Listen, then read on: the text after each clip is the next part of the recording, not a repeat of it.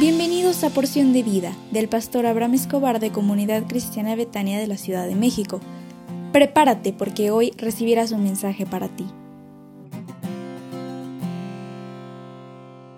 Din don dan, gracias a Dios por este nuevo día que te permite vivir y yo te pido con todo mi corazón, ya ahorita donde estás, empieza a estirar las piernas, empieza a abrir los ojos y dale gracias a Dios por este hermoso día que yo sé que será de mucha bendición para ti.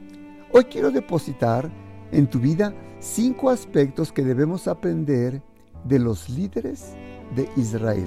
¿Me permites? Hay tantos ejemplos de, fórmulas para llegar al éxito, pero hoy quiero comentarte cinco aspectos que debemos aprender de los líderes de Israel. Uno, entender las promesas de Dios. Las promesas de Dios establecidas en la Biblia son reales y verdaderas, pero en todas ellas se exige respeto, compromiso y obediencia.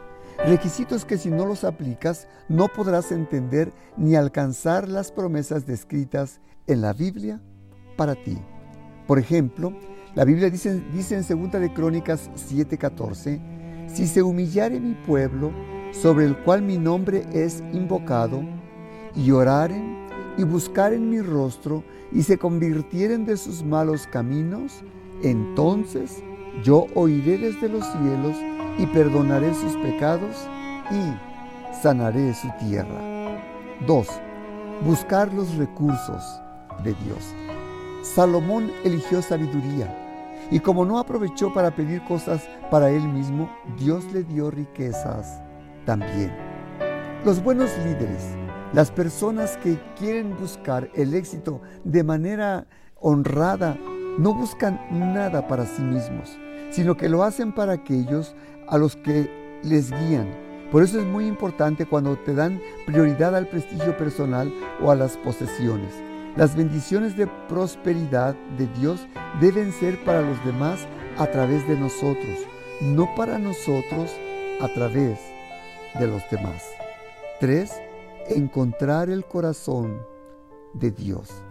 No importa lo lejos que nos hayamos apartado de Dios, siempre hay un camino de vuelta Incluso Manasés, uno de los peores reyes de, Judá, descubrió esta verdad, aunque se involucró en la idolatría, el sacrificio de niños, la brujería, la hechicería y el espiritismo, dio un giro drástico en su vida cuando estuvo en el exilio.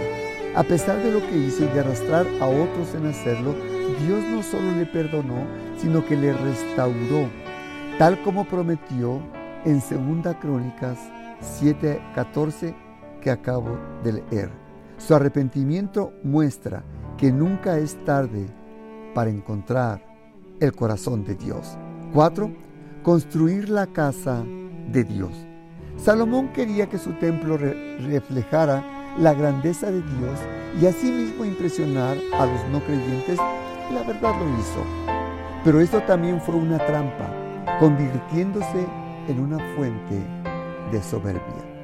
Judá pensó que al ser la casa de Dios, él estaba obligado a protegerla, así como a Jerusalén, pero estaban equivocados, porque los edificios no son la casa de Dios. La casa de Dios que crees somos nosotros mismos. Los edificios se hacen siervos, pero pobres señores. Así que nosotros tenemos que aprender que para que podamos alcanzar cosas hermosas de éxito en nuestra vida, tenemos que entender las promesas de Dios, buscar los recursos de Dios, encontrar el corazón de Dios y construir la casa de Dios. Deseo sinceramente que Dios te bendiga y te colme de favores y misericordias. Y te pido un favor, levántate, sonríe, porque el éxito está más cerca de ti de lo que puedes pensar.